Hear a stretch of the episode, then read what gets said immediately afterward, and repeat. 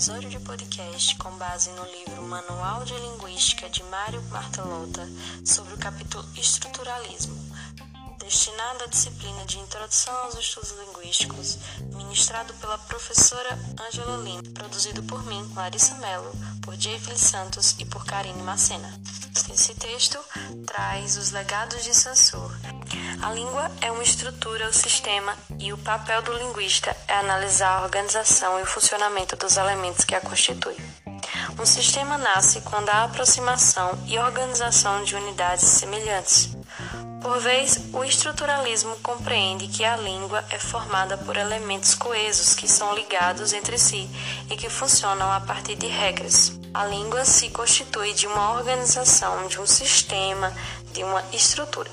O ponto de partida para o pensamento da linguística moderna foi as ideias de Saussure, que vieram à tona após a publicação do famoso livro Curso de Linguística Geral. Nele, traz o xadrez como referência para entender a estrutura da linguística. De acordo com o texto, o funcionamento das unidades que formam o sistema linguístico são normas que adquirimos muito cedo e que começam a se manifestar na fase de aquisição da linguagem, ou seja, trata-se do conhecimento social com relação ao grupo em que vivemos. Bom, a concepção de linguagem abordada traz em conjunto o estudo imanente da língua, ou seja, o estudo da organização interna dos elementos que constituem o sistema linguístico. Quando se estuda Sansur, frequentemente encontra-se dicotomias no pensamento do famoso linguista. Bom, esse termo dicotomias mostra a divisão lógica de um conceito em dois. Agora que já sabe o que é, vamos observar as dicotomias entre língua e fala. Para o linguista Sansur, a linguagem é um objeto de estudo duplo, ou seja, que apresenta duas faces. Dessa maneira, a língua é o lado social e a fala o lado individual, tendo em mente que um não vive sem o outro. A língua é a parte essencial da linguagem e constitui um sistema gramatical. Sua existência se dá pelo contato com os indivíduos da sua comunidade. Para Sansur, o indivíduo sozinho não pode criar ou modificar a língua.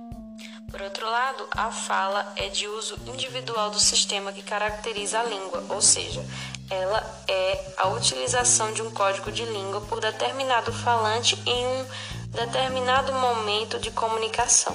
Para concluir, a língua é o objeto de estudo específico da linguística, sendo a fala o objeto secundário, ou seja, a língua é o instrumento e o produto da fala. Oi, eu sou Geile e vou falar um pouco sobre sincronia e diacronia e o signo linguístico, iniciando pela sincronia e diacronia. Essa é mais uma dicotomia sussoriana relacionada ao método de investigação a ser adotado pelo linguista em suas pesquisas. A distinção que Saussure fez entre sincronia e diacronia apresenta duas rotas que separam a linguística estática da linguística evolutiva. Sincronia é um estado da língua, enquanto diacronia é uma fase de evolução. O estudo sincrônico descreve o estado da língua em um determinado momento, por exemplo, descreve o estado da língua no ano de 2020.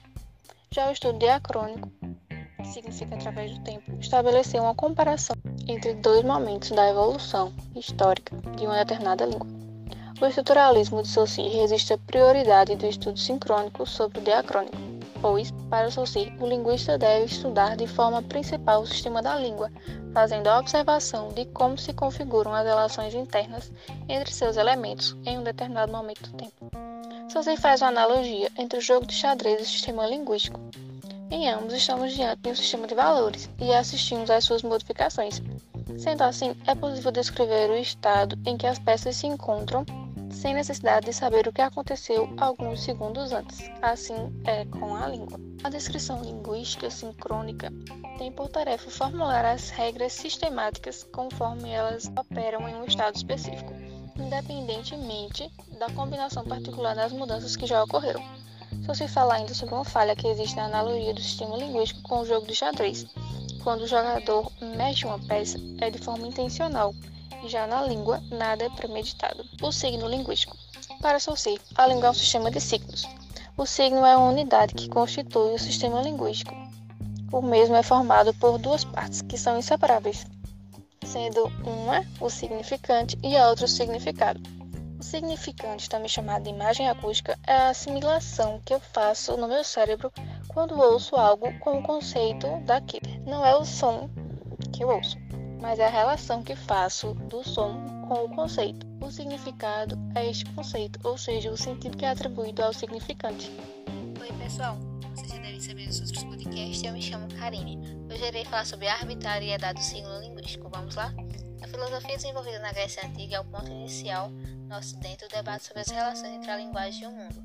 A discussão é se os recursos linguísticos através dos quais as pessoas descrevem o mundo à sua volta são arbitrários ou se esses recursos sofrem algum tipo de motivação natural, ou seja, se esses recursos eram convencionalistas ou naturalistas.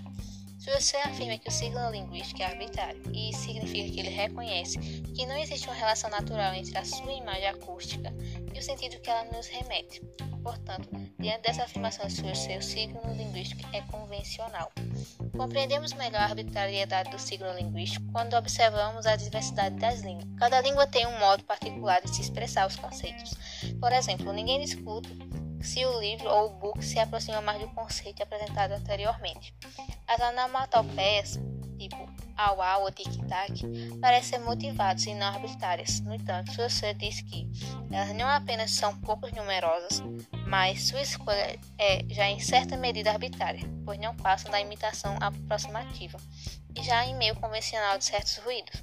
Contudo, se você reconhece que a arbitrariedade é limitada por associações e motivações relativas, por exemplo, 20 imotivado, 19 é parcialmente motivado, se observa ainda que o princípio da arbitrariedade do signo linguístico não implica a compreensão de que o significado depende da livre escolha do falante.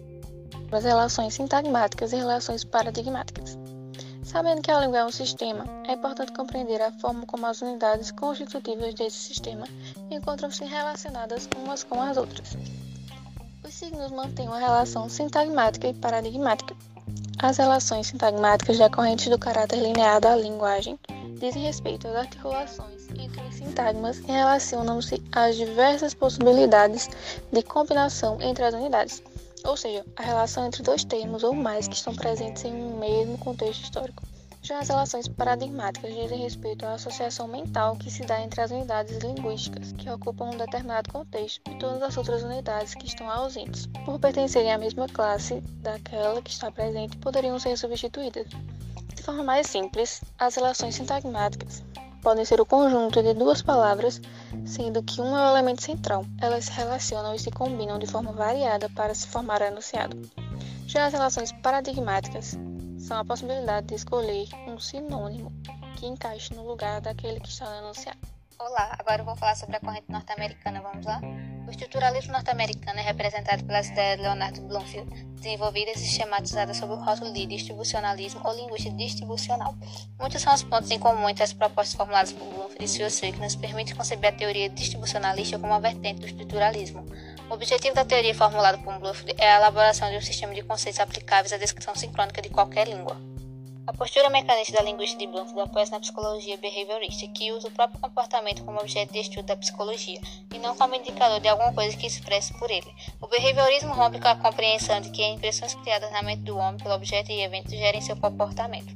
Segundo essa corrente, o comportamento humano é totalmente explicável, portanto previsível a partir das situações em que se manifesta independente de qualquer fator interno. O método de análise que caracteriza a vertente americana da língua estrutural é conhecido como análise distribucional e tem como objetivo chegar à descrição total do estado sincrônico de uma língua a partir de observação de um corpus para descrever seus elementos de acordo com a possibilidade deles se associarem entre si de maneira linear. Para decompor esses enunciados dos corpos, as distribucionalistas utilizam um método chamado de análise em constituintes imediato. Nessa perspectiva, uma frase é o resultado de diversas camadas de constituinte. Por exemplo, a estrutura da frase "o aluno comprou um livro" é descrita como uma combinação de dois constituintes, um sintagma nominal e um sintagma verbal. No início do século XX, ao lado de Bloomfield, teve Edward Sapp, autor da linguística norte-americana, no qual seus estudos romperam os limites do estruturalismo saussuriano, uma vez que adota o postulado de que os resultados da análise estrutural de uma língua devem ser confrontados com os resultados de uma análise estrutural de toda a cultura material e espiritual do povo que fala tal língua. A perspectiva antropológica presente nos postulados de Sapp e a psicologia comportamental que influenciou Bloomfield ganham terreno nesse contexto particular, contexto no qual marcou o estruturalismo nos Estados Unidos, diferenciando da linguística europeia. Então, pessoal, esse é o podcast nosso e até um próximo episódio.